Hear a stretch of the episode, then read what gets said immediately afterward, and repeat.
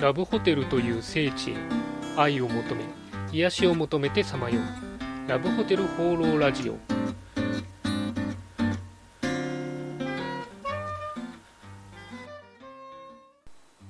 はいということで今週も始まりましたラブホテル放浪ラジオ第29回。パーソナリティのラブホテルファンブログ管理人です。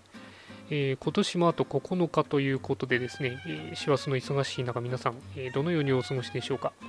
まあ、私の方はあの忘年会があったりとかですねあとはま仕事の、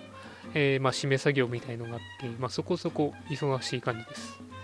あのこのラジオなんですけども今年の放送は一応今回最終回ということで、えま次回1月の第2週ぐらいに放送しようかなと思ってますのでよろしくお願いします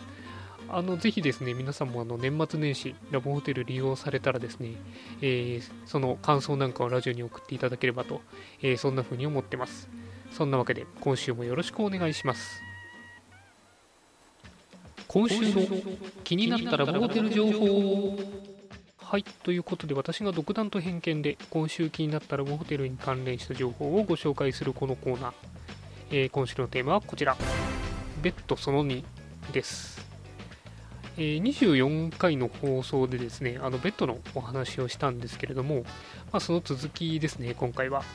えー、ちなみに前回お話ししたのは、えー、回転ベッド、天外付きベッド、え乗り物型ベッド、えの3つですね。まあ、のこれ以外にもですね、面白いベッドたくさんあるので、今回まあその続きを紹介したいなというふうに思います。えまず1つ目がですね、メカ系ベッドですね。まあ、の回転ベッドの進化系みたいな まあ、そんな感じなんですけど、えー、回転ベッドにですね、えー、いろんなところの振動とかですね、えー、あとベッドのある一部分が、え上下したりとか、まあ、そういうあの工夫を、え加えたベッドですね。あの回転ベッドが流行ってすごい当たったんで、まあ、さらにそれを進化させようというこう、えチャレンジ精神がまあ生んだこうメカ系ベッドなんですけども、まあ、1970年ぐらいにえー、すごい爆発的なヒットしたようなんですが、まあ、その後、どんどん廃れていったですね、まあ、今のあのデザイン重視のホテルには全然置かれなくなったということで、まあ、今は、えー、あんまり存在してないかなというふうに思います。まあ、なんか、一昔前のやっぱりラブホテルっていうと、こういう、まあ、いかがわしいというか、ちょっと変わったベッドが置いてあるという印象があるかとも思うんですけども、まあ、今だとあの高級リクライニングベッドですね。まあ、単純にあの、えー腰から上の部分が上がるという、まあ、そういうベッドが、まあ、こういう機械系ベッドだと、えー、主流かなというふうに思います。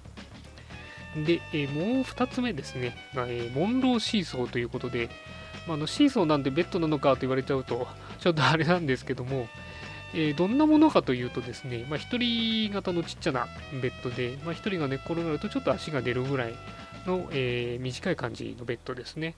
で、まあ、シーソーという名のごとく、あの下の部分は、えスプリングとかが入っていて、え前後に動くと、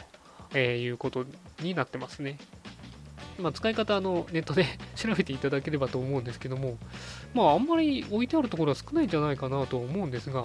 まあ、いかにもラブホテルっぽい、まあ、ベッドなのかなというふうに思いますね。ちょっと見かけたら情報なんかを教えていただければというふうに思います。で、えー、3つ目なんですけども、まあ、これは埋め込み型のベッドというのが1個あるかなと思います。もう埋め込み型って言ってるのはあの床ですね。あの部屋にベッドがドーンと置いてあるんじゃなくて、あの部屋の床がこうへこんで、掘りごたつみたいにへこんでて、そこにこうスポット、ベッドが埋め込まれてるタイプですね。まあ、私も1回しか見たことないですけども、やっぱりこう部屋がかなり広く、狭い部屋でもですね、あの縦の空間広くなりますので、すごく居住性が、えー、印象がいいかなというふうに思います。で、まあ、えー、床に埋め込む分ですね、場所も広くなっていて、すごく、えー、寝心地とかも良、えー、かった感じでした。ちょっと気になったのが、えー、あの、段差がちょっとだけあって、暗くしてるとそこにあの引っかかって こけそうになってしまうというのがあったんで、まあ、もし使われる方がいて、えー、そういう段差がある埋め込み系だったら、ちょっとそこは、え気をつけていただければなというふうに思ったりします。まあ、大きくはこれぐらいかなと思うんですけど、他にもあの貝型とかゴンドラ型とか、まあ、いろいろ、えー、変わったベッドあるみたいなんで、ただまあ、今デザイン重視のホテルだと、こういう特殊なベッドっていうのは、そのデザインをまあ、生かす方向ならいいんですけどね、えー、あんまり凝りすぎちゃうとちょっと浮いちゃうんで、まあ、かなり減ってるという、えー、流れになってます。なんで、あの、普段行くホテルにちょっとですね、飽きてきたらこういう変わったベッドがあるホテルっていう観点で調べてみてですね、え、行ってみるっていうのも一つ楽しみになるのかなというふうに思ったりしました。ちなみに私、あの布団派なんで、えー、ベッドだとよく眠れないというのがあるし、隣に人がいるとまた気使っちゃうんで、うーんっていうのはあったりするんですよね。まあ余談ですけども。はい、えー、そんなわけで今回は、えー、ベッドその2でした。